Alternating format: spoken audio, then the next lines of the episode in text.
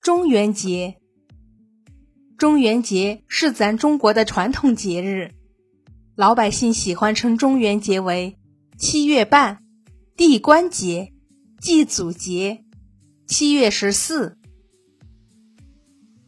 在上古的时候，每年的农历七月十五这天，人们就要举行祭祀祖先的仪式。这时，秋收基本结束。加上七月代表着吉祥孝亲，因此人们在欢庆丰收的同时，便用新米一类农作物祭祀祖先，向祖先汇报这一年的收成，也借此缅怀先人。到了东汉的时候，道教兴起，道教有三元的说法：天官正月十五上元赐福，地官七月十五。中元赦罪，水官十月十五下元解厄。于是七月半这个起源于上古、祭祀祖先、感谢自然神奇的节日，变成了中元节。人们从道教地官中元赦罪的传说，联想到这一天地府大门会大开，地府中的鬼都会出来到处游荡。这一天，人间到处都是鬼。所以七月半又被称为鬼节。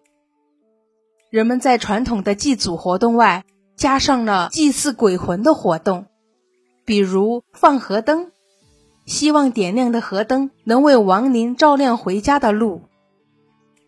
有主的鬼会回家去，没主的鬼就在人间游荡，找东西吃。道观会举行大法会，为亡灵超度。到了佛教盛行的唐代，七月半也就是中元节多了一个名称，叫盂兰盆节。盂兰是梵文，意思是救倒悬、解痛苦。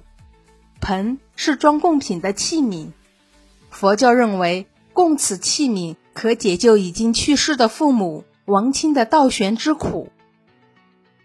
相传。佛祖的十大弟子之一目犍连法力宏大，他的母亲死后进了恶鬼道。为了解脱母亲的苦难，目犍连在佛祖的指点下，在七月十五这天准备了百味五果、极罐盆器、烧香燃灯，将世上最珍贵的食物都放在盂兰盆内，供养十方大德众僧，终于使得母亲脱离了苦海。所以，每年的农历七月十五有着不同的称呼，民间称为七月半、鬼节，道教称作中元节，在佛教则是盂兰盆节。不管怎么称呼，中国人在每年农历七月十四、十五祭祖是代代相传的，这是汉文化圈的传统节日，与除夕、清明、重阳一样。都是中华民族传统的祭祖大节。